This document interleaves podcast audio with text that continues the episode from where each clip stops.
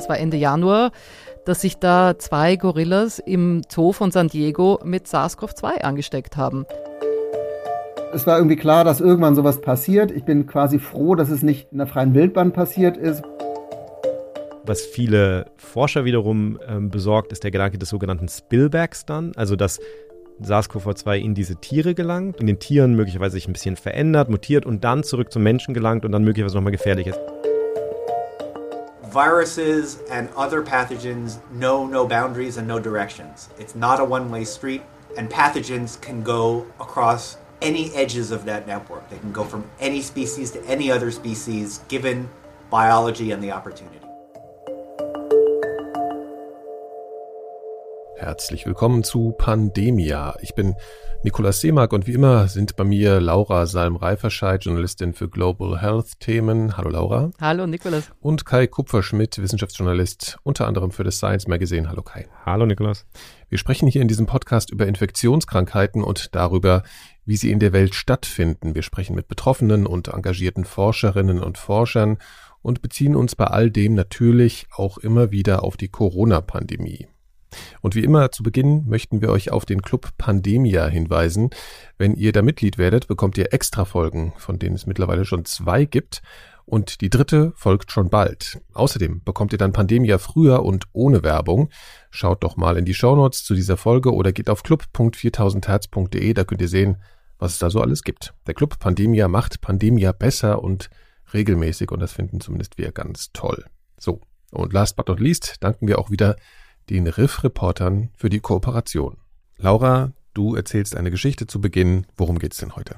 Ja, wir haben ein großes Thema vor uns heute und wir fangen aber an mit einem ganz ungewöhnlichen Patienten und zwar in den USA.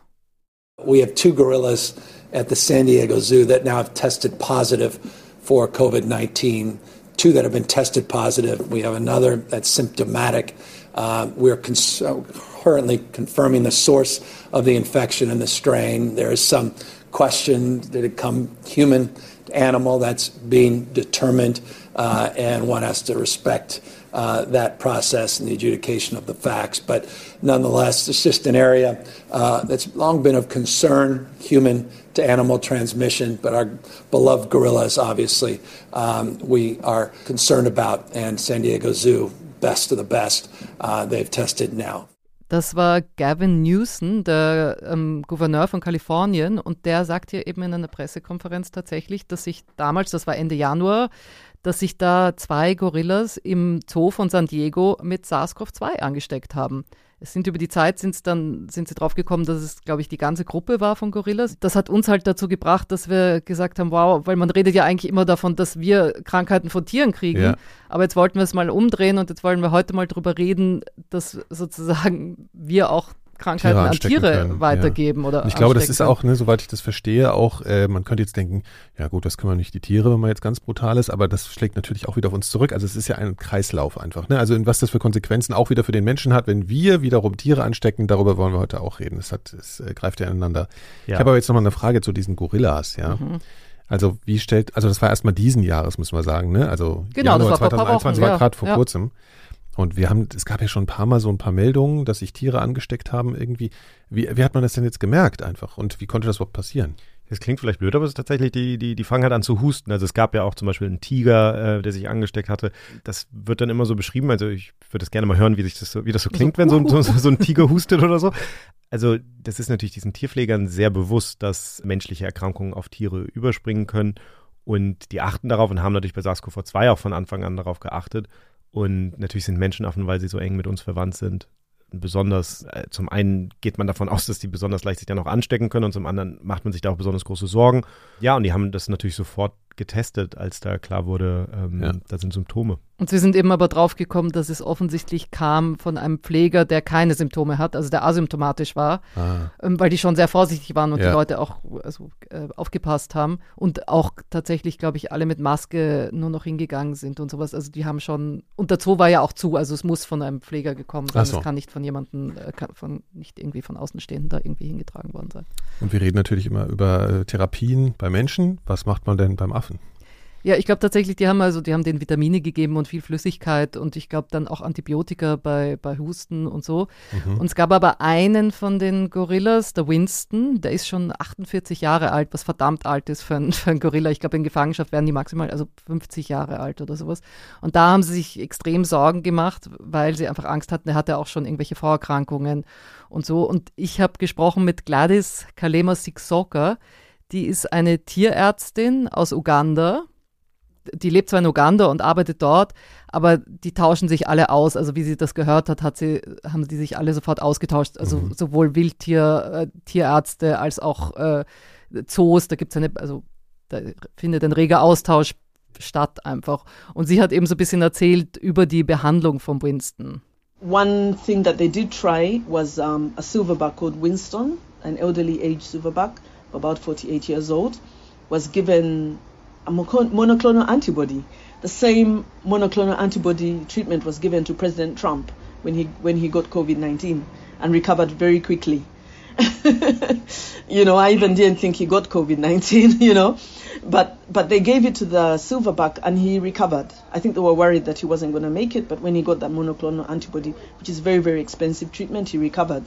Silverback heißt äh, Silberrücken, ne? Das sind so die Chefs in, in der Gruppe, oder? Von den Gorillas. The Boss. Ja. Mhm. Okay. Und, äh, also die haben tatsächlich hat, auch einen silbernen Rücken. Also die haben ja, ja, eine ein, ein, ein andere ja. Fellfarbe am Rücken. Ja. Ähm, okay, der hat was bekommen? Der hat das gleiche, also die gleiche Behandlung bekommen wie der, wie der Trump tatsächlich auch. Also das erzählt sie hier eben. Ja. Ähm, und das zeigt, weil das ist wahnsinnig, wahnsinnig teuer, diese Behandlung. Also es ist eine Antikörperbehandlung, ne? Das heißt wirklich, das ist das, wo wir in den USA gesehen haben, dass einige wenige Politiker irgendwie in, in herausgehobenen Positionen oder so dann damit behandelt werden, sehr früh.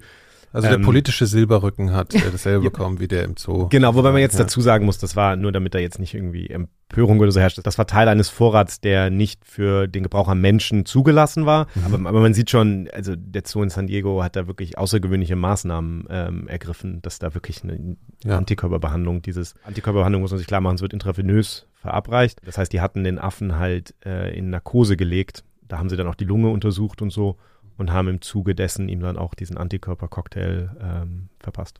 Ja, so schaut das in den Zoos aus. Ähm, in der freien Natur ist das natürlich ein bisschen anders. Da gibt es nicht so viel ähm, intravenös. da gibt es nicht so viel gemütlich im Krankenhaus liegen, genau.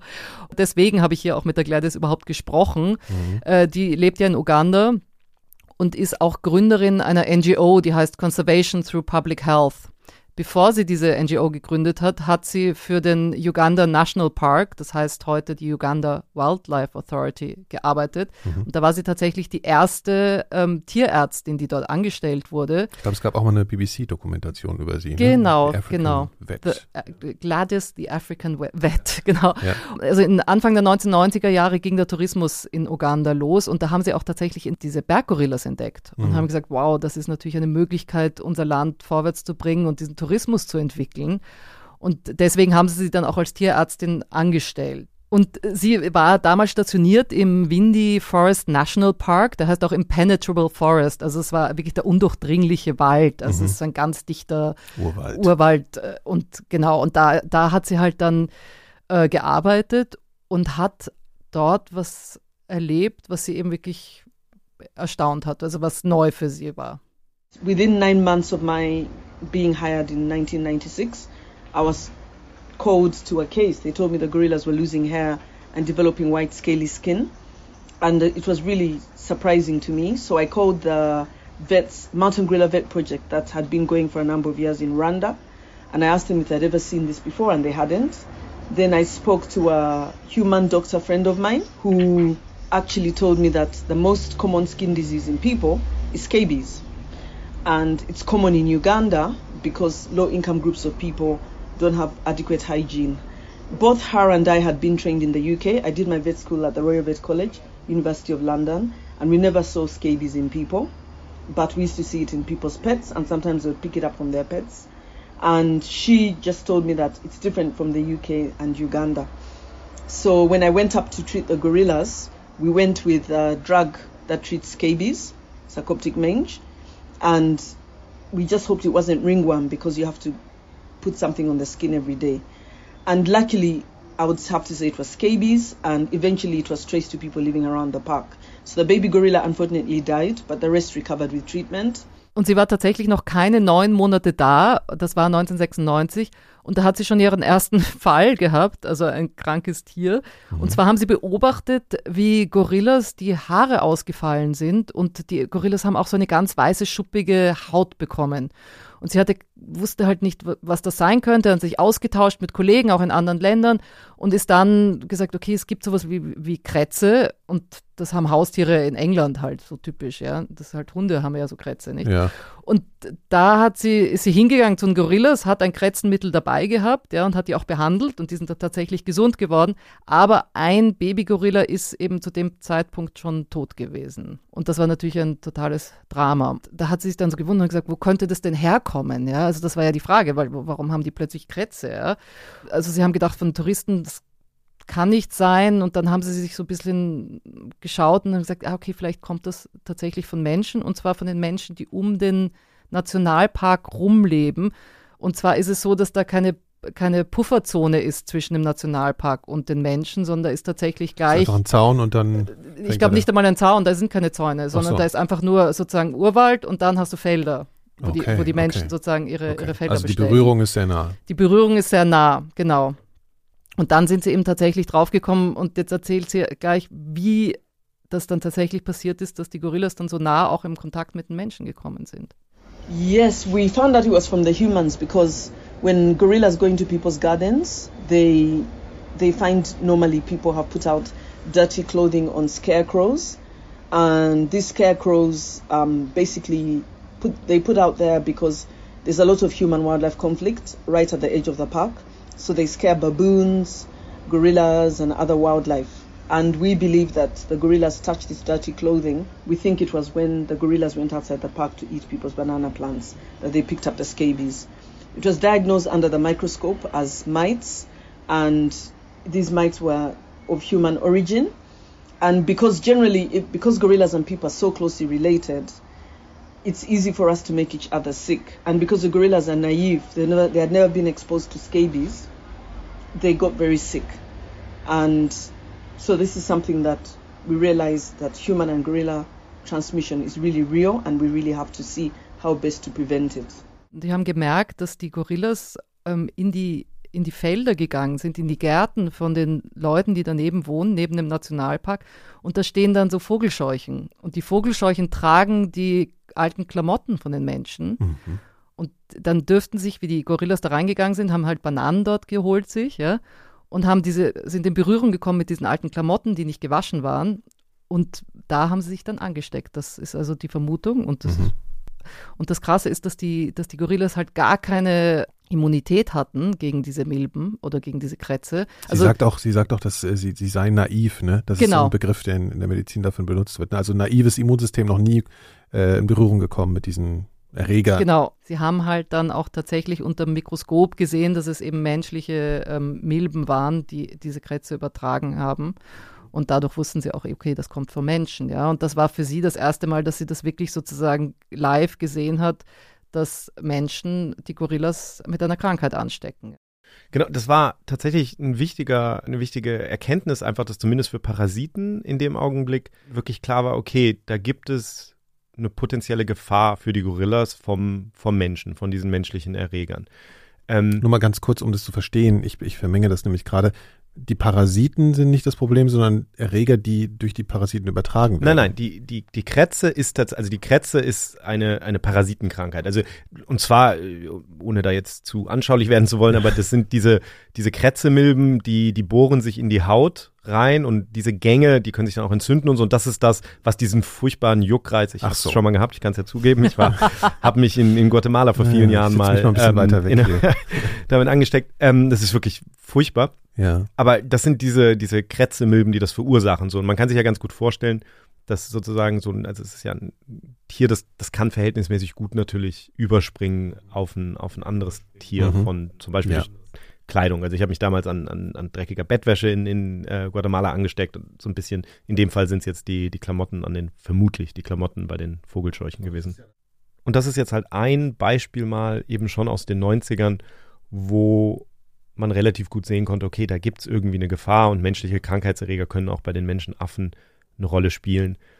Das war auch nicht der erste Hinweis darauf, also es gab durchaus ältere Hinweise. Jetzt nur mal ein Beispiel. Es, es gibt diese sehr bekannte ähm, Primatenforscherin Jane Goodall, die die, die die Schimpansen in Gombe erforscht hat. Ja. Die hat zum Beispiel in ihrem Buch beschrieben einen, einen Polio-Ausbruch. Also das hat man dann halt nicht genau untersucht, aber man ging davon aus, dass da bei diesen Tieren die Kinderlähmung quasi ausgebrochen ist, vermutlich vom Menschen gekommen ist. Und ihr Lieblingsschimpanse, der David Greybeard, das war so von all den Schimpansen ihr, der, der ihr am liebsten war. Auch Vor- und Zunahme haben sie gehabt, ne? Die, die, die genau, Affen dann. genau. Ja. Und Mhm. der, der scheint auch an einer Lungenentzündung gestorben zu sein, die möglicherweise auch ein menschlicher Erreger gewesen sein könnte. Das heißt, es gab diese Hinweise, aber ich glaube, was man sich klar machen muss, ist, dass einfach die Forschung sich verhältnismäßig wenig dafür interessiert hat. Rund um diese Zeit, über die wir gerade auch gesprochen haben, Ende der 90er, ändert sich das und zwar aus mehreren Gründen. Und es ändert sich vor allen Dingen deswegen, weil der Mensch beginnt sich zu interessieren für den umgekehrten Weg, nämlich den Weg vom Tier zum Menschen. Ja.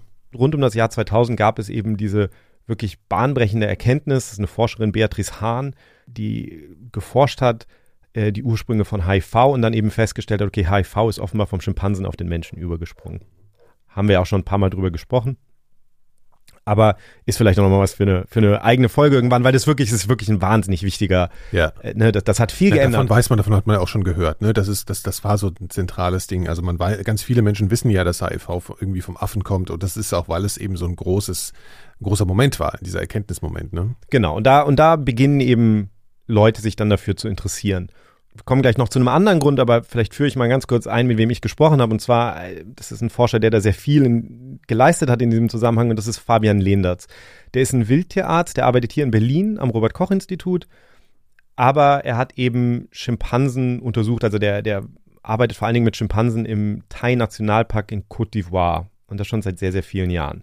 Der Thai-Nationalpark ist quasi eines der letzten Stücke zusammenhängenden Regenwaldes in Westafrika. Also früher war Westafrika komplett von Regenwald bedeckt mal und davon steht nur noch sehr, sehr wenig. Mhm. Unter anderem dieser Thai-Nationalpark. Und der Grund, das weißt du besser als ich fast, der Grund, dass dieser Thai-Nationalpark, ähm, dass da jemand wie Fabian Lehnertz ist, ist, dass vor vielen, vielen Jahren ein Primatenforscher und seine Frau, Christoph Bösch, dorthin gegangen sind, um die Schimpansen in dem Wald zu untersuchen. Und Schimpansen untersuchen heißt in dem Fall erstmal sie zu habituieren. Das bedeutet letztlich, die sind ja scheu, die, die haben eine gewisse Scheue vom Menschen und das kann bei den Menschenaffen Jahre dauern, in denen die Forscher immer wieder quasi die Schimpansen finden müssen irgendwo im Wald. Und dann stehen die da, solange sie können, bevor die Schimpansen wieder verschwinden und gewöhnen auf diese Art und Weise über Jahre langsam die Schimpansen an die menschliche Gegenwart. Ja, das war für mich auch, also ich habe mit Christoph Wösch in Elementarfragen in meinem anderen Podcast mal gesprochen und das war so ein Moment, wo ich wirklich eine, das war für mich fast kaum vorstellbar. Man hat ja die naive Vorstellung, da fliegt man hin als Forscher und dann guckt man sich halt die Affen an, so, ne? Nee, also er hat wirklich beschrieben, wie es viele, viele Jahre gedauert hat und er hat auch von, von Forscher oder von Situationen mit bei anderen Forschern erzählt, wo es einfach überhaupt nicht geklappt hat, ne? Also dass die, man muss die erstmal dran gewöhnen, dass sie in der Nähe bleiben und dann, nur, dass sie nicht sofort wegrennen, ja? Also dass man sie überhaupt beobachten kann und das kann viele Jahre dauern, das ist diese Habituierung, sie zu gewöhnen an die Präsenz des Menschen. Richtig, das ist, und das hat er, 1979 ist er da hingegangen und hat das dann über Jahre gemacht und hat im Grunde genommen da auch eine, also die haben dann auch so ein Camp aufgebaut, ähm, das ist eine, eine Langzeituntersuchungsstudie und ich war da 2019 im Frühjahr, bin ich da hingegangen und, und habe ein paar Tage da im Urwald verbracht mit denen und das ist tatsächlich so, die begleiten quasi den ganzen Tag diese Schimpansen schreiben auf, was die machen, beobachten das und so weiter. Und dann abends gehen die Schimpansen ja in die Bäume und machen sich da ihr Nest. Und dann wird quasi auf einer Karte verzeichnet, das ist natürlich alles digital inzwischen, aber da wird dann verzeichnet, okay, wo haben die jetzt ihr Nest gemacht? Und dann können die Beobachter alle nach Hause gehen und dann müssen die am nächsten Morgen vor Sonnenaufgang alle wieder loslaufen und an der Stelle im Wald Bis warten, sie aufwachen. bis sie aufwachen, damit Mhm. sie den Schimpansen, damit sie da sind, wenn die Schimpansen runterkommen aus den Bäumen und ihnen wieder den ganzen Tag folgen können. Das ist, das ist sozusagen, wie dieses Forschungsprojekt funktioniert. Und vor allem haben die ja jeden Abend woanders ein Nest. Das sind, Genau. sind ja nie an der gleichen Stelle. Genau, und manchmal ist es ziemlich weit weg. Also das merkt man auch, die sind dann so, also die freuen sich dann immer, wenn es irgendwo in der Nähe des Camps dann irgendwie vielleicht ist, weil sie dann wissen, sie müssen am nächsten Morgen nicht zehn Kilometer durch den Urwald rennen, um da irgendwie die, die zu finden. Also, also man ist ziemlich weit weg von dieser romantischen Vorstellung des idyllisch im Urwald bei den Affen sein, immer in der Nähe und das ist ziemlich hart, ne? Auch es diese ist Forschung. anstrengend, aber es ist schon auf seine Art und Weise idyllisch. Ähm, also das ist, das ist schon ganz interessant, das einfach mal zu sehen. Aber was ich interessant fand, war, dass in dieser ganzen Zeit für diese Forscher, also jetzt für, für Christoph Bösch und so, haben eigentlich Krankheiten keine Rolle gespielt. Also ich habe mit ihm da auch drüber gesprochen und ja. er hat das auch gesagt. Und das hat sich eigentlich geändert, als 1994 plötzlich die Schimpansen anfangen zu sterben. Da sterben von den 43 Tieren, die sie da in einer Gruppe haben, sterben tatsächlich acht Tiere. Also acht Tiere sterben und vier verschwinden. Ne? Also wirklich, wirklich beträchtlicher Anteil der Gruppe. Und die haben sich natürlich riesige Sorgen gemacht. Ich meine, das sind, die kennen die Individuen, jeder hat einen Namen ja, und so, ne? Also es ist ja. auch ist ja wie eine Familie, der du jeden Tag halt. zuguckst. Ja. Das heißt, diese Tiere sind gestorben und dann haben die angefangen, natürlich, die wollten natürlich wissen, warum. Und dann haben die tatsächlich einfach einen der, der Schimpansen äh, ins Camp geholt, haben da den Tisch freigeräumt, wo sie sonst abends ihre Spaghetti und so essen und haben den da draufgelegt.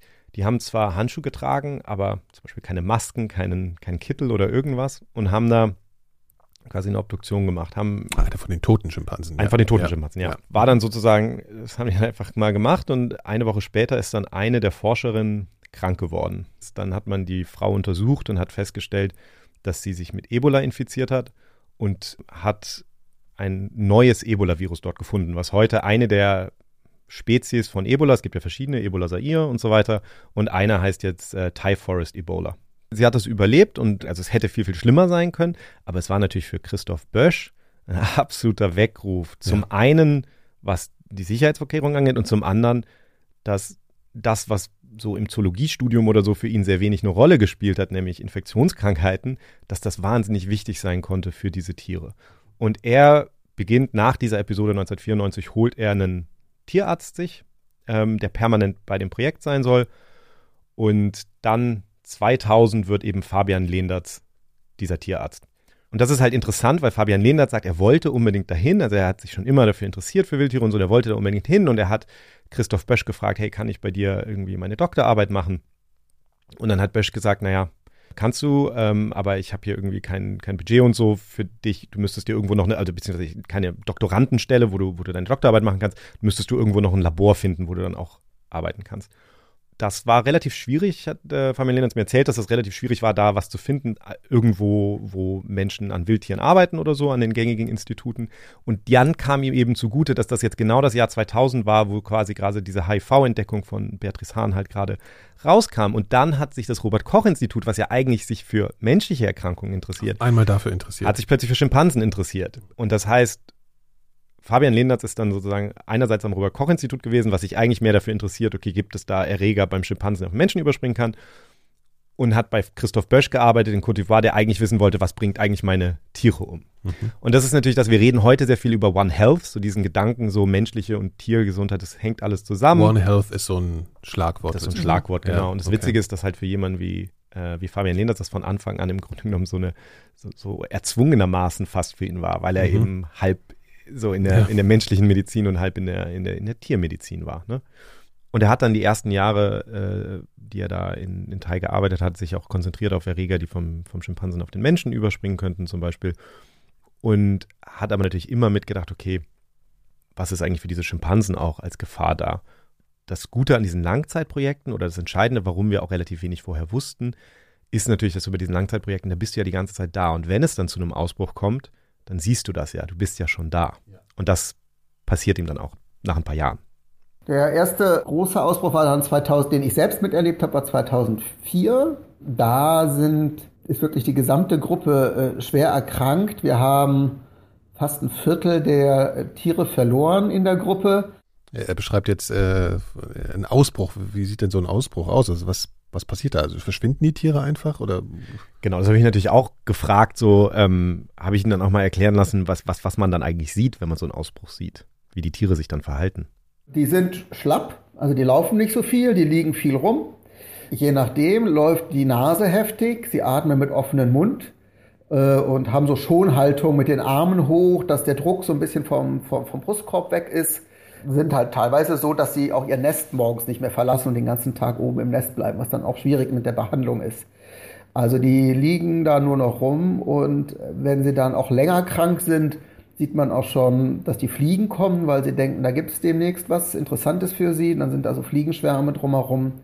Wenn die Ausbrüche länger sind, dann haben wir auch durchaus das gehabt, dass die Leoparden auch wissen, da gibt es demnächst was zu futtern und sich vermehrt. Also die haben jetzt nie angegriffen oder so, aber man hat die dann so immer im Wald hinten gehört. Das ist dann schon ein Event, den quasi der ganze Wald mitbekommt. Sehr erstaunlich, dass die äh, Tiere wie Leoparden und die Fliegen das schon spüren, dass so ein Tier dann bald verenden wird. Und das kennt man aus dem Western mit den Geiern, die dann schon kreisen. Ja, das, ich muss auch sagen, als ich dann damals da war, das mit den Leoparden hat mich natürlich sowieso so ein bisschen also nervös da, gemacht. Ja, also das ist da wirklich und wir sind tatsächlich auf dem auf dem Weg raus. Ich habe den Leoparden die ganze Zeit nicht gesehen, dann sind wir mit dem mit dem Jeep nachher rausgefahren, dann von dem Camp ja. und dann plötzlich steht vor uns auf der, äh, auf der Straße der Leopard, oh, wie toll. guckt so und dann springt der quasi so und läuft dann ums Auto rum und dann steht er an der Seite und wir hatten die Fenster auf von oh dem Gott. Jeep. Kann ich mich dran erinnern. Und alle waren so leichter Start. Ich meine, kommt jetzt nicht rein, aber unser Fahrer hat dann schnell das Fenster hochgekurbelt und das Geräusch hat dann den, den Leoparden verjagt. Ich hätte gerne noch länger ja. und den Leoparden angeguckt. Ja, die, sind, die, die haben es auch ganz schön in sich. Ne? Ich habe mal Dokumentation gesehen, also die haben so eine wahnsinnige Beißkraft und so. Also so Leoparden sind wirklich heftige Raubtiere. Die sind, ne? die sind einfach wunderschön. Ich meine, ich habe natürlich, ja. Fabian Lehners auch darüber gesprochen und habe gesagt, so ist das nicht gefährlich und so. Und ich glaube, er hat mir gesagt, ich habe das Zitat nicht mehr ganz im Kopf, aber ich glaube, er hat gesagt, äh, ja, äh, die Leoparden sind da und natürlich gibt es da Sachen, die gefährlich sind, aber ich glaube trotzdem, dass eine Autofahrt von Hannover nach Berlin mhm. gefährlicher ist. Also, mhm. ist ja, Christoph so. Bösch hat auch im Elementarfragen darüber geredet, da können wir mal drauf verlinken. Also die ja. Folge lohnt sich auch, wenn man sich für diese ganze Szene da äh, ähm, ja. interessiert. Auf jeden Fall hat Fabian Lehnertz dann eben 2004 diesen Ausbruch miterlebt und ähm, hat dann natürlich sozusagen die Chance gesehen, das zu erforschen Wobei er zunächst mal auch damit beschäftigt war, diesen Ausbruch irgendwie zu managen natürlich.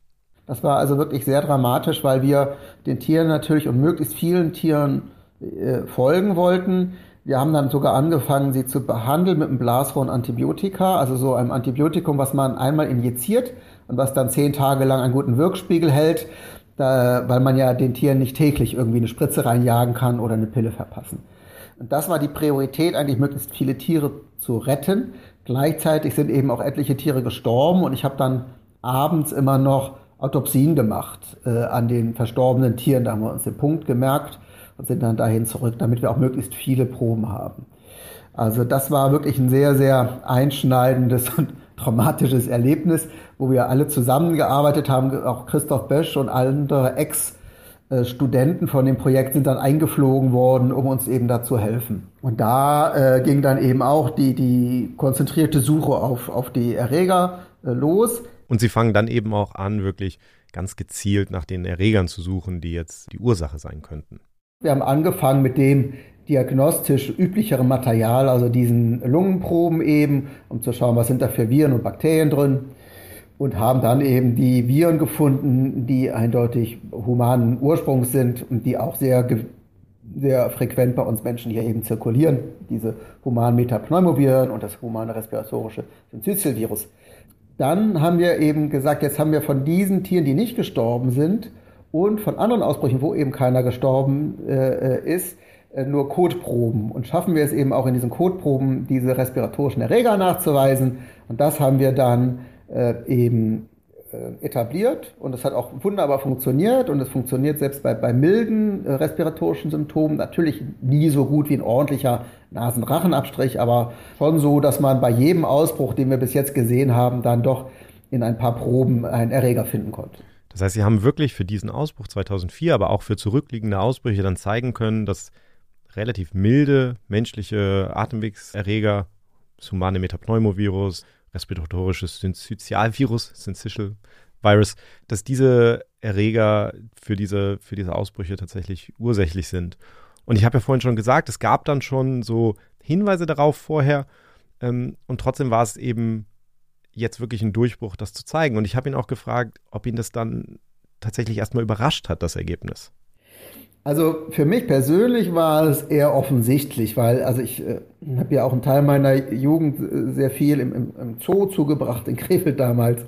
Und äh, da haben die Tierpfleger schon gesagt, also immer wenn wir krank sind, dann äh, husten die Schimpansen und Gorillas auch. Also diese Verbindung ist jetzt irgendwie nichts Bahnbrechendes. Eben in der freien Natur, in, in diesen Verhaltensforschung oder Ökotourismusprojekten war es eben nicht sauber belegt und auch nicht so gern gesehen, diese relativ naheliegende Annahme. Ja. Das heißt, ich war eher nicht überrascht, aber habe gedacht, es ist gut, dass wir jetzt hier diese soliden Daten mal vorliegen haben. Als ich das dann wiederum mit, mit Christoph Bösch besprochen habe, dem Direktor des Projektes damals, der war natürlich schon eher schockiert und hat gesagt, ich will die Tiere ja schützen und studieren, ich will sie nicht umbringen, dann müssen wir die Forschung aufhören und nur noch mit Kamerapfeilen arbeiten oder irgendwie so etwas. Und das ist aber eben der Punkt, wo man dann ja auch sagen muss, erstens, was ist der Benefit dieser Forschung? Wo sind überhaupt noch die großen Tierdichten? Und die sind nämlich da, wo Ökotourismus oder Forschung gemacht wird. Und drumherum ist es immer wesentlich leerer. Das heißt, der schützende Effekt, auch schon ohne Hygienemaßnahmen in den Jahren vorher, war größer als der Schaden, den wir eben anrichten. Und das zweite Wichtige ist eben, dass man ja durch Hygienemaßnahmen, wie wir alle inzwischen wissen, die Verbreitung von Viren durchaus effizient reduzieren oder verhindern kann. Ja. Das heißt, da haben wir dann angefangen mit diesem Katalog an Hygienemaßnahmen, Abstand halten, Mundschutz, Hände waschen, diese Sachen, die wir alle gerade sehr gut kennen. Die AHA-Regeln. Die AHA-Regeln, genau, für A für Affen. Also ich finde das einen sehr spannenden Moment, wo verschiedene Sachen zusammentreffen und die bringen das Paper 2008 raus und in dem Paper gehen sie dann wirklich durch diese Gründe auch durch. Und sie schreiben eben nicht nur, okay, wir haben festgestellt, dass, dass in diesem Forschungsprojekt Affen sterben durch menschliche Erreger, sondern sie untersuchen eben auch dann den positiven Effekt, der, also wie er das ja selber sagt, die sind häufig die Schimpansen eben noch da vorhanden im Wald, wo, wo Forscher so eine Art Schutz denen bieten. Das klingt schon schrecklich traurig, ehrlich mhm. gesagt. Es ist also. furchtbar traurig. Ähm, aber das ist eben wie all diese Dinge, es ist wieder so Grauzone und Abwägen und so. Und sie kommen eben zu dem Schluss, dass sie unterm Strich mehr, schon mehr Positives da, da verursachen. Aber es ist eben trotzdem einfach so ein, so ein Umdenken irgendwie auch, das da dann stattfindet. Also einfach diese, diese Erkenntnis, zum einen, dass der Mensch eben auch eine Gefahrenquelle ist, aber auch vielleicht, wie wir überhaupt nachdenken über Krankheiten. Ich habe darüber mit äh, Tony Goldberg noch gesprochen. Tony Goldberg ist in einer ganz ähnlichen Situation. Der untersucht in einem anderen Forschungsprojekt in Ostafrika, der ist auch Wildtierarzt und untersucht dort Schimpansen seit vielen, vielen Jahren. Mhm. Und den habe ich mal gefragt, was uns das eigentlich sagt, diese Erkenntnis, dass menschliche respiratorische Erreger eben auch Schimpansen töten. We're human, so we can be excused for focusing on zoonosis. But viruses and other pathogens know no boundaries and no directions. It's not a one way street. It's a web of interaction that's as complicated as the web of ecological interaction. So we need to change our views and, and not see this arrow from the natural world to humans, but rather humans as part of a network of species. And pathogens can go across any edges of that network. They can go from any species to any other species, given biology and the opportunity. Das ist gewissermaßen der, der philosophische Punkt, den ihr hier macht, ist, dass sozusagen, wenn man sich das größere Bild anguckt, es ist eben nicht so, dass diese Krankheiten, diese Zoonosen zum Beispiel irgendwie, dass da irgendwie so eine Einbahnstraße ist, sondern wir müssen über diese Dinge nachdenken, wie so ein großes Netzwerk mit ganz vielen Querverbindungen und die Krankheitserreger können vermutlich in jede Richtung überall übertreten. Das ist das Umdenken auf der einen Seite und die andere Frage ist dann natürlich, okay, was bedeutet das praktisch? Wie gehen wir damit um? Und das hat Lena ja schon angesprochen, dass es dann natürlich Verhaltensregeln gibt, die man, auf die man achten kann. Und er hat damals ganz stark, das haben ja auch viele andere Forscher, mit denen ich gesprochen habe, sehr hoch angerechnet, dass er damals wirklich sehr ähm, sich dafür eingesetzt hat, jetzt möglichst verbindliche Regeln für Forschungsprojekte, für Ökotourismusprojekte und so weiter erstmal aufzustellen und, und dafür zu pushen, dass die die auch wirklich umsetzen. Und das hat er damals tatsächlich diese, diese Empfehlung, als er die aufgeschrieben hat, zusammen mit anderen äh, in der Arbeitsgruppe. Das waren dann er, unter anderem er und tatsächlich Gladys Kalema Zikusoka. Und das war die Tierärztin, von der Laura zu Beginn erzählt hat, die sich in Uganda um die Gorillas kümmert. Genau, weil die betrifft das Problem ja genauso, weil da kommen Touristen in die Nationalparks, es leben Leute rund um die Nationalparks. All das muss irgendwie beachtet werden und da, da müssen halt auch die Tiere geschützt werden, beziehungsweise auch die Menschen geschützt werden. Ja. Und sie hat dann diese NGO gegründet, Conservation Through Public Health, wo sie eben auch ähm, zum einen mit den Touristen schauen, dass da die gewissen, diese Maßstäbe eingehalten werden, diese Regeln, aber auch, dass die Dorfbewohner rund um die Nationalparks einfach einen besseren Zugang haben zur Gesundheitsversorgung, dass sie bessere Hygienemaßnahmen haben dort. Die Es machen geht auch auch um Bevölkerungswachstum. Ne? Genau, die machen Ja. auch Familienplanung mit denen, also tatsächlich, dass der Druck auf den Wald dann weniger ist, dass da halt sich die Menschen nicht so ausbreiten. Mhm. Und das sind alles Sachen, die sie in dieser, in dieser NGO eben beachtet. Und das Interessante ist auch, dass über die Jahre, also äh, seit Uganda, das war eben Anfang der 90er, haben die mit dem Tourismus dort wieder angefangen. Und das Interessante ist, dass die Situation eigentlich schwieriger geworden ist, weil die Tiere sich immer mehr an die Menschen gewöhnt haben mit der Habituierung auch. we found that over the years, the more they got used to people, the more that they just found it easier to get close to people. And even if tourists were often warned that they shouldn't, they were often told that they shouldn't get closer than five meters. They often they kept getting closer and closer, and the gorillas also got so used to people. They're very curious. So, and some of them, for example, when gorilla tourism began, they were babies. Um, there's one gorilla I remember. I operated on his older sister when he was a baby, when he was about two years old, and he and she was six. She had a rectal prolapse, and in 2012 he became a silverback of the group, and so he had grown up all his life seeing people, and he used to try and play with the tourists, frighten them. But now he was a big silverback. Once the rest of the family see that the silverback is comfortable with people, then they're also going to be very comfortable with people. And so this, I think, has resulted in the gorillas just getting too close to people and people getting too close to gorillas. Das ist halt ein Problem, weil die durch die Habituierung haben sich die Menschen, also die, die Gorillas immer mehr an die Menschen gewöhnt und kommen auch immer näher an die Menschen heran, ja, weil die Ja. einfach gar keine Scheu mehr haben. Und sie erzählt hier auch zum Beispiel, also gerade weil die Babys waren, wie die habituiert wurden, manche von denen, und da ist zum Beispiel einer, der ist heute ein Silverback und hat halt gar keine Scheu für Menschen. Und wie gesagt, Silverback ist so ein ganz großer Gorilla-Boss. genau. Ja, mhm. Und der, ähm, und das heißt, der macht dann auch, der will dann spielen, auch mit den, mit den, mit den Touristen, beziehungsweise kommt auch, auch die Gorillas kommen den Menschen sehr nahe. Mhm, Und die Menschen kommen aber auch immer den Gorillas immer näher, weil die natürlich, klar, Ja. die wollen das Erlebnis haben, ja. Also das ist schon, das ist schon so. Und Ja, irgendwie faszinierend auch, was sie sagt, dass das wie beim Menschen ja so ist, so wenn der Silberrücken, also wenn der Chef quasi sich besonders gut mit Menschen arrangiert hat, dann ist der Rest der Gruppe sozusagen, folgt dem dann und ist dann auch Genau, weil er ja der. Führer ist. So, Ja, also das Kenne ich auch als Hundehalter durchaus, dieses Phänomen. Ja. Und dann haben sie 2014 eine Studie gemacht, dass sie eben 60 Prozent sind die, die, die Menschen, die die Regeln brechen. Also es gibt so eine Regel, dass du eben nur sieben Meter, jetzt ist es zehn Meter wegen SARS-CoV-2, aber eben nur sieben Meter an die, ähm, an die Gorillas ran darfst. Und die Touristen haben diese Regel gebrochen in 60 Prozent der Fällen und sind drei, bis zu drei Meter an die rangegangen. Und die Gorillas, 40 Prozent der Male waren es die Gorillas, die die Regel gebrochen haben und sind näher an die Menschen Also die rangekommen. Gorillas sind immer noch Also, disziplinierter ja, als der Mensch, noch muss man nicht festhalten. kennen. Das ist ja auch ganz interessant. Ne? Ja. Und also das, das hat schon gezeigt, dass das ein Problem ist. Und dann ist aber auch interessant, dann haben sie noch eine andere Studie gemacht, das war schon 2011. Da haben sie mal geschaut, okay, wie willig sind denn die Leute, die Touristen Masken zu tragen, ja? Und da 2011 waren es schon 50 Prozent der Touristen, die gesagt haben, überhaupt kein Problem, wenn es für die Sicherheit der Tiere ist, tragen wir gerne eine Maske. Und, ähm, und die haben auch damals, ihre NGO hat einfach damals auch schon gepusht für eine Maskenpflicht eigentlich, weil sie schon so gecheckt haben, das ist wichtig. 2014 waren es dann sogar 73 Prozent der Touristen, die offen waren für, für Masken.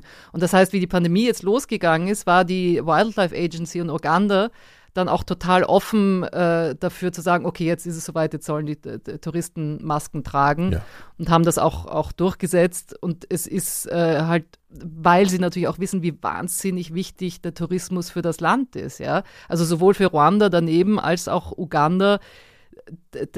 Also da, ich weiß nicht, es sind, glaube ich, 600.000 Jobs in Uganda sind abhängig vom Tourismus. Das war 2017, eine, eine Zahl aus 2017. Ich glaube 7,3 Prozent vom, vom Bruttoinlandsprodukt, das war auch, das sind alles Zahlen aus 2017. Und ich glaube, es bringt sowas wie 1,45 Milliarden Dollar ein und so. Also es ist wirklich extrem wichtig einfach. Und es hat einfach auch, dadurch konnten sie auch dieses Land wieder aufbauen nach dem Bürgerkrieg und so. Also gerade die Gorillas sind halt so ein wahnsinniger Touristenmagnet. Es gibt auch noch andere Nationalparks, wo es eben keine ähm, Berggorillas gibt. aber da, mit diesen Gorillas kannst du dann diese ganzen anderen Nationalparks auch erhalten.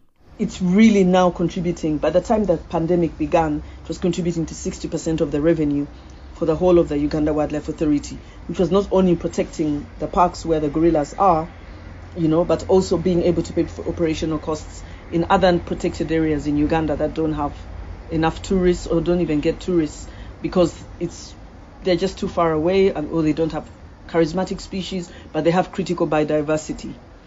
And so they need to be protected. For example, there are 22 protected areas in Uganda, and only about six of them were generating enough revenue to cover operational costs. And so the money from guerrilla tourism was going to support all the other protected areas. And so it's really, really, really important for wildlife. And in Rwanda, it's even more significant because they have very few national parks.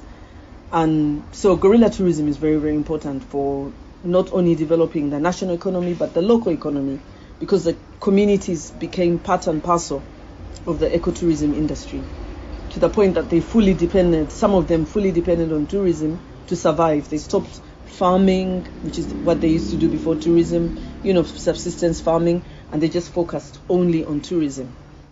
Sie sagt halt, dass die, der Gorilla-Tourismus so wahnsinnig wichtig ist, weil von den 22 geschützten Gebieten in Uganda sind eigentlich nur sechs Gebiete, also das Einkommen von sechs Gebieten, von sechs Nationalparks, die das dann wirklich finanzieren, diese ganzen mhm. anderen Projekte, auch wo halt dann nicht so spannende, sage ich jetzt mal, äh, für, für Touristen spannende äh, Spezien sind. Und also das ist einfach extrem wichtig. Und für was auch der Tourismus so wahnsinnig wichtig ist, ist für die lokale, also die, die lokale Bevölkerung, also diese ganzen Leute, die um die Nationalparks rumwohnen, die sind Träger, die sind, äh, die sind Rangers, die sind, die verkaufen Souvenirs, die bieten Übernachtungen an. Also das ist alles, das hängt alles extrem zusammen.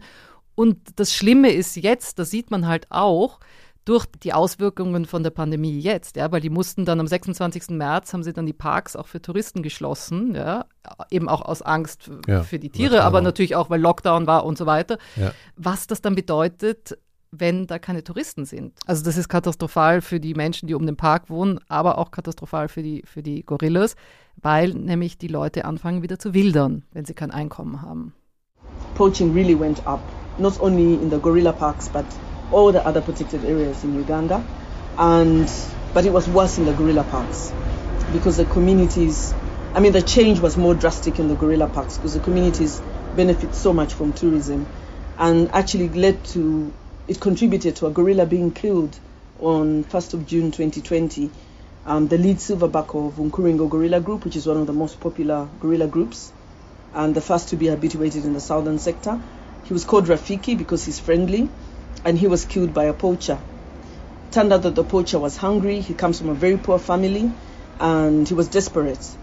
And because the local economy, you know, once there's no money coming into the system, everybody suffers. And I think he took advantage of the fact that there are no tourists, so he tried his luck. And uh, he speared a bush pig, it screamed, and the silverback heard the screaming and charged him, and he spared the silverback, which is very, very sad.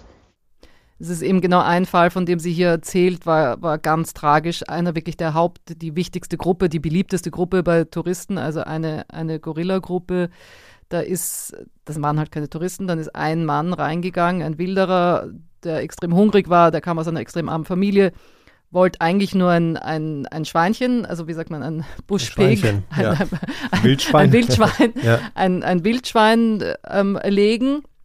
Und dann hat aber das, hat das Wildschwein geschrien, gekrischen und hat den, den Silberrücken aufgeschreckt und dann mhm. ist der Silberrücken auf den Wilderer los und dann hat der Wilderer den Silberrücken ähm, mit dem Speer erstochen. getötet, erstochen. Und das war natürlich, das hatte extreme Konsequenzen für die ganze Gruppe dann. Because the group actually ended up splitting and it went from 17 gorillas to 16 when Rafiki was killed and it split to 11 and five went to a nearby group. And so it was really tragic and now the group is headed by a gorilla which is not a silverback. In other words, it's not mature enough to normally be heading a group because gorilla groups are headed by a gorilla which has a silver in its hair and it's mature. So Ramutwe, who's now heading the group, is now, you know, having to take care of all the group members. And of course, everybody was so shocked when this happened, including the local communities. But although a lot of them said it's not surprising because people are really hungry and desperate because of no tourists in the area. Ja, also dieser Silberrücken, der hieß Rafiki und der war wirklich so ein ganz mächtiger, toller, toller Gorilla.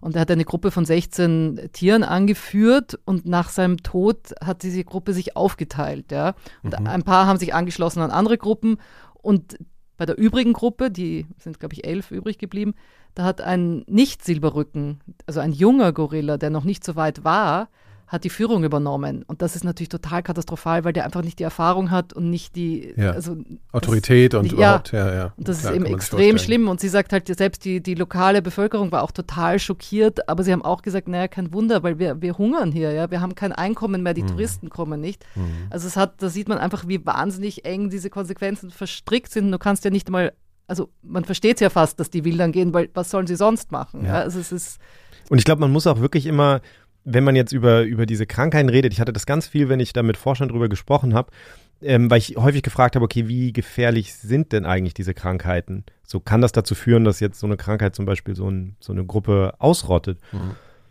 Und die Antwort ist nein, wahrscheinlich in der Natur nicht, aber wir dürfen ja nicht vergessen, dass das alles Tiere sind, die so ohnehin schon unter einem enormen Druck leben, wegen der Wilderei, wegen de, des, des Verlusts von Habitat.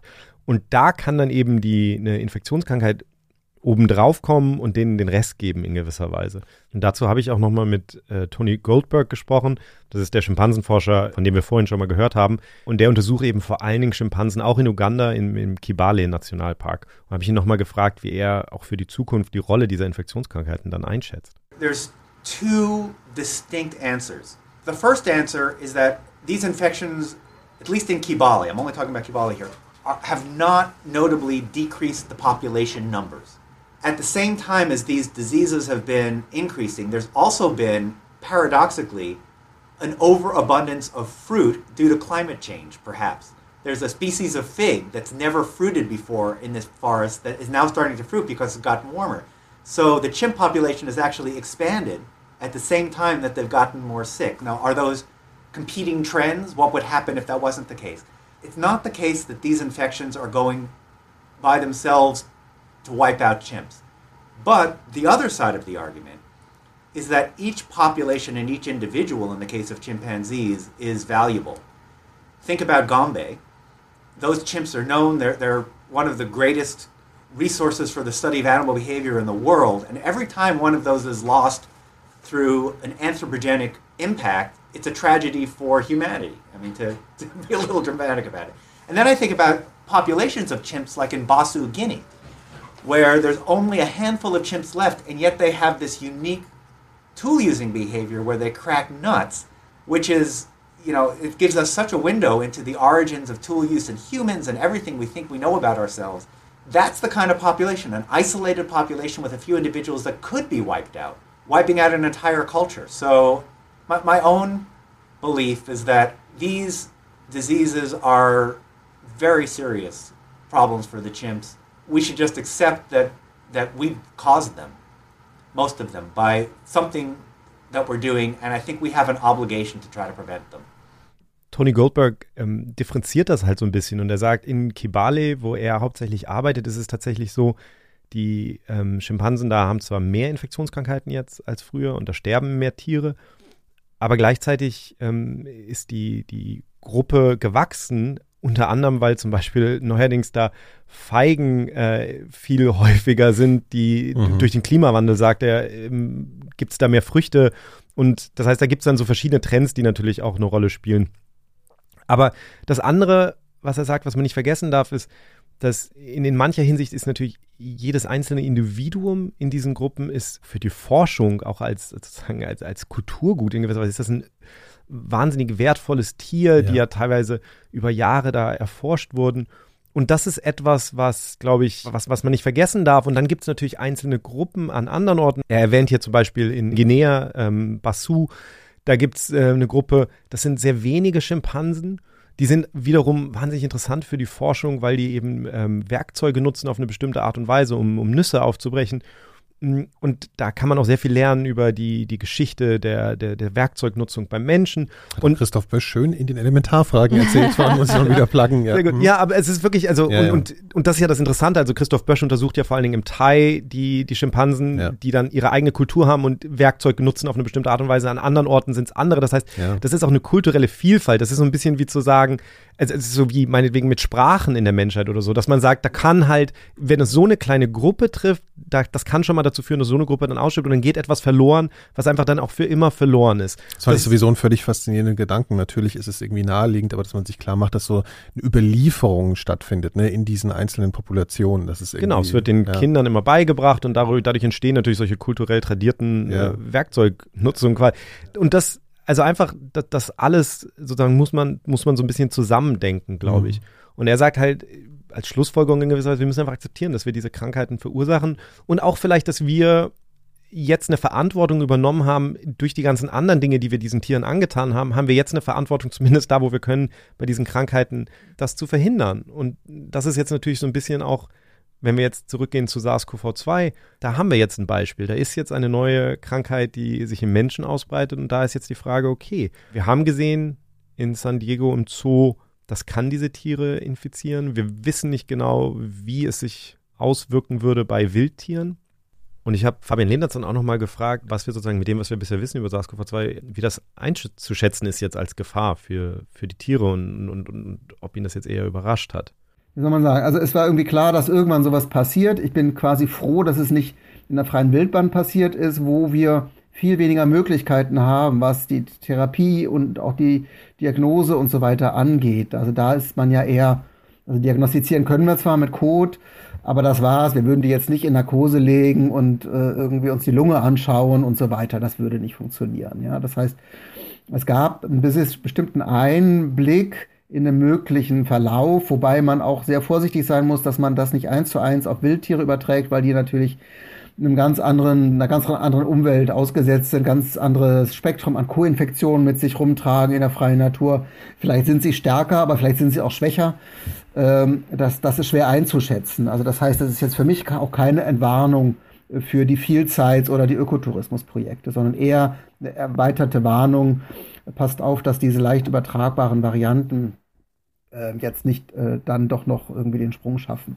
Also tatsächlich macht er sich auch Gedanken darüber, ob jetzt diese neuen Varianten, über die wir alle sprechen, natürlich, ob das sozusagen das Risiko dann vielleicht auch noch mal noch größer ja, macht, weil, klar. weil eben der Zoo in San Diego eigentlich sehr gute Sicherheitsvorkehrungen hatte und dass es trotzdem mhm. passiert ist. Mhm. Aber wie er ja sagt, wir können nicht so genau einschätzen, wie groß das Risiko wirklich, wirklich ist. Und darum müssen wir, glaube ich, einfach vorsichtig sein und darüber reden, okay, was können wir tun, ähm, sowohl langfristig, um sowas zu verhindern und auch ganz konkret im Moment. Ja, auch ganz interessant, was die Gladys gesagt hat. Die sagt halt, ein Punkt zum Beispiel ist, dass man nicht alle Gorillas jetzt zum habituieren sollte. Ja, also das ist ein, ein, ein Teil von Gorillas ist noch immer nicht habituiert in, in Uganda. Um es nochmal zu erkennen, äh, an den Menschen zu gewöhnen, an die genau. Präsenz des Menschen also, zu gewöhnen. dass man die wirklich ja. total in Ruhe lässt, dass sich ja. die Menschen denen nicht nähern. Ja. Ähm, weil die sagen, dann ist die Wahrscheinlichkeit, dass die sich durch den Menschen anstecken, natürlich um ein Vielfaches geringer. Also Klar. das wäre schon, da muss schon echt viel Pech sein, dass dann ein, ein habituierter Gorilla in die Nähe von einem nicht habituierten kommt und den dann ansteckt. Also das ist zum Beispiel eine solche Sache. Und eine andere Überlegung ist, dass man tatsächlich die Gorillas auch vielleicht impft. San Diego Zoo is actually thinking of vaccinating the animals in their collection. You know, once they get a vaccine which they think is safe enough. And I think for vaccinating the gorillas in the mountain gorillas, it would be good to see how if San Diego goes ahead and vaccinates the gorillas in their zoo or any other zoo in America does that. It would be better to see how captive gorillas react to it in case there's any adverse reaction before we try that same vaccine on wild gorillas, where it's much more difficult to do anything if there's an adverse reaction and there's so few in number, just over a thousand left in the wild.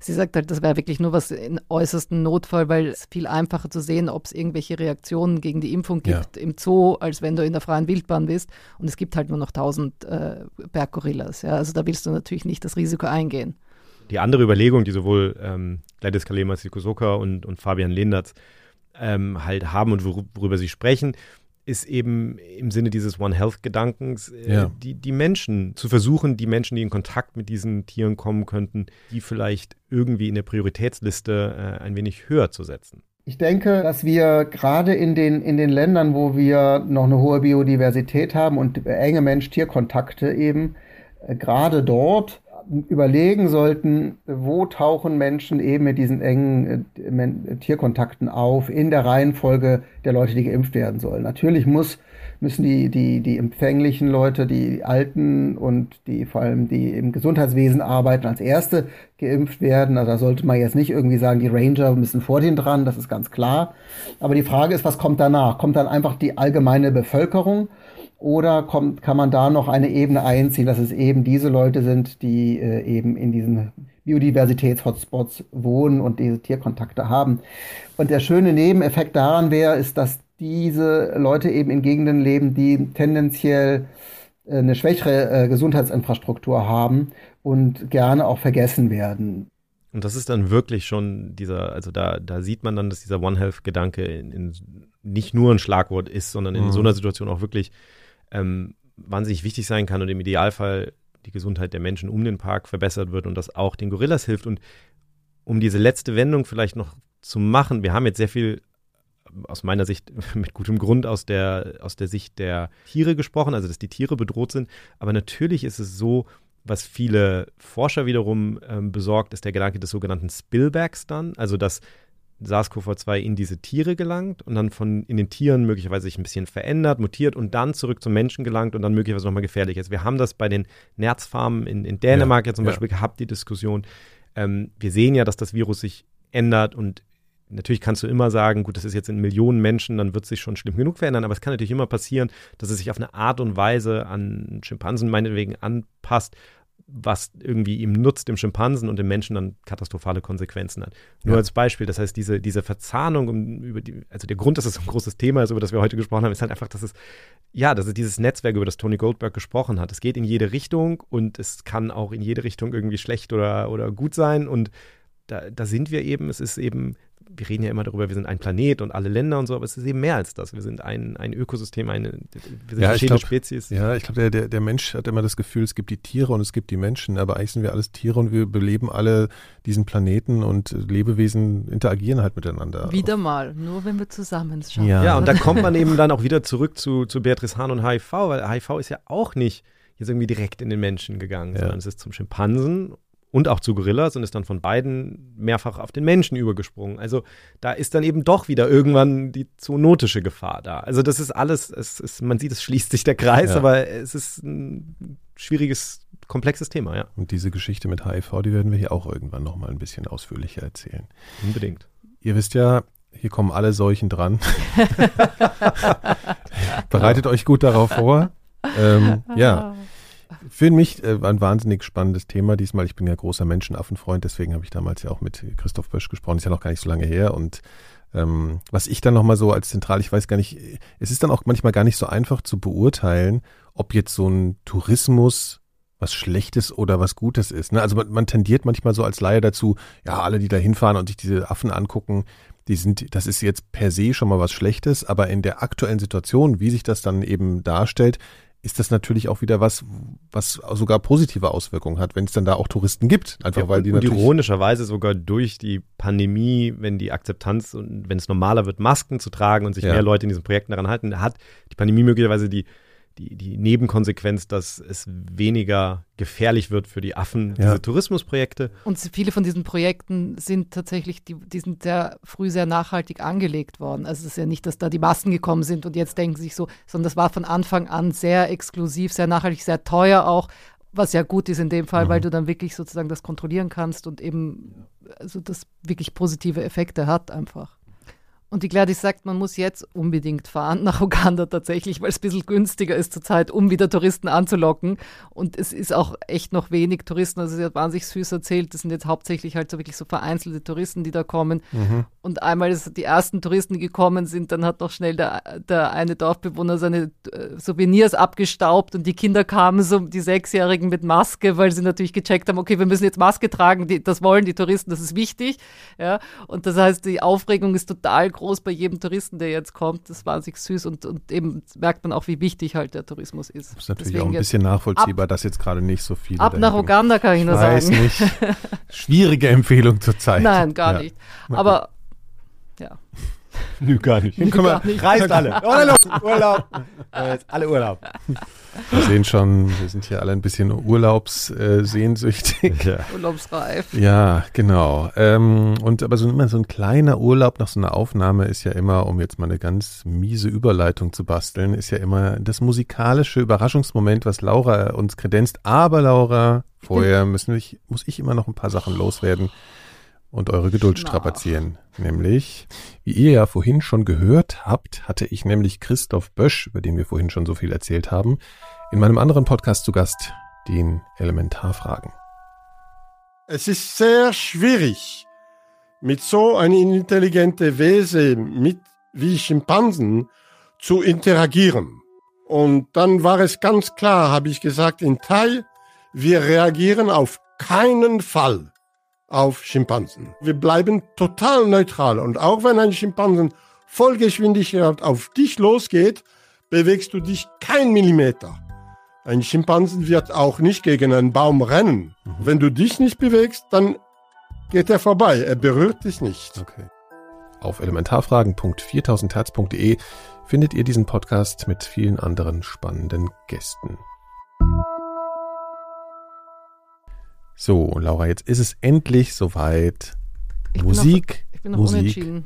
Du bist noch unentschieden. Was haben wir denn? Lange genug Zeit, dich vorzubereiten. Ich bin vorbereitet, aber ich bin übervorbereitet, so. dass ich zwei Lieder mitgebracht habe. Ah, ja, da musst du jetzt äh, was Okay, ihr dürft, äh, habt ihr lieber was von Kindern gesungen oder lieber was von einem Mann von gesungen? einem Mann. Also von, Kinder. ich wollte gerade sagen, vom Kai weiß ich, was er jetzt sagt, aber von dir? Okay. von einem Mann gesungen. Na gut. Du verpasst ja aber was mit den Kindern. Ja gut, dann nehmen wir halt die Kinder. Ich finde auch die Kinder. Okay. Nehmen wir die Kinder. Kinder. Super. So, und die Kinder sind nämlich, das ist eine, eine, eine, also eine Orphanage, wie sagt man, ein Waisenhaus oder eine Waisenhausorganisation, eine Waisenorganisation. Wir reden nämlich auch in unserem Bonusmaterial über Waisen, aber hier sind es Menschenwaisen. Und zwar heißen die Massaker Kids Afrikaner und die äh, tanzen Entschuldigung, ganz warte mal, viel. wie heißen die? Massaker Kids? Massaker Kids Afrikaner. Ah, Nicht Massaker. So heißt der, Ach nicht so. Massaker, Ah, okay, okay. Massaker. Ja, ist, ja. Mhm, okay, ja. Und äh, das ist eine Organisation und die singen und tanzen mit den Kindern. Und die haben eben auch ein Corona-Lied aus Uganda gemacht, in Uganda. Das ist sehr schön, das hören wir uns jetzt an. Also. Bisschen mehr Begeisterung. Ja, nee, ich, ich bin ja total begeistert. Ich bin jetzt ein bisschen erschöpft von dieser aufregenden Geschichte.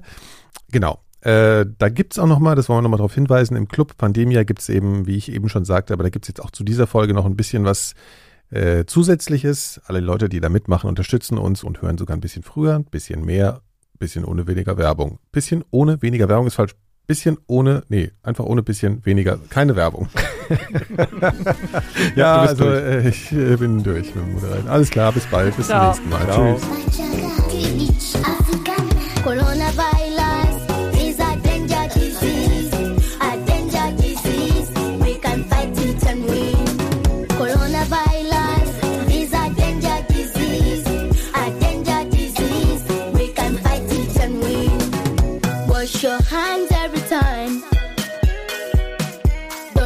Don't shake hands.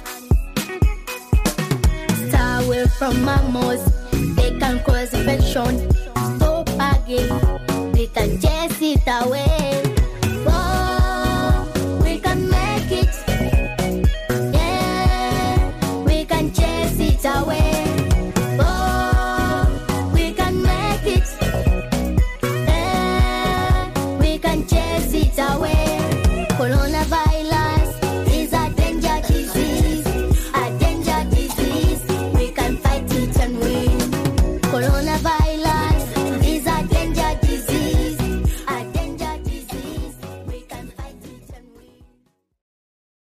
Eine Produktion von 4000 Hertz.